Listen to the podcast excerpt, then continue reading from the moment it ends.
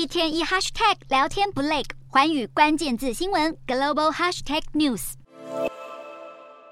从七日下午开始，中国福建省平潭县外海出现了多艘中方军舰以及三架军方的直升机，让人怀疑这是不是解放军方面又要针对我国总统蔡英文的访美行程发起威胁性的军事演习。果然，不久后在八日上午，解放军东部战区的官方微博证实了这项消息。自八日至十日，解放军将组织环台岛战备警巡以及联合利剑演习，中方更是直接挑明，这波行动就是针对台独势力发出。的严正警告，甚至理直气壮的声明，这场军演是捍卫国家主权和领土完整的必要行动。在解放军东部战区发布这项消息后，中国的军舰也立即从平潭出发，准备对台展开一系列的军事威胁。面对中国的这番举动，我国国军也早有准备。我国国防部也在稍早声明，国军已运用联合勤监侦措施，密切掌握区域周边情势，并将持续保持高度警觉，尽其所能捍卫国家安全。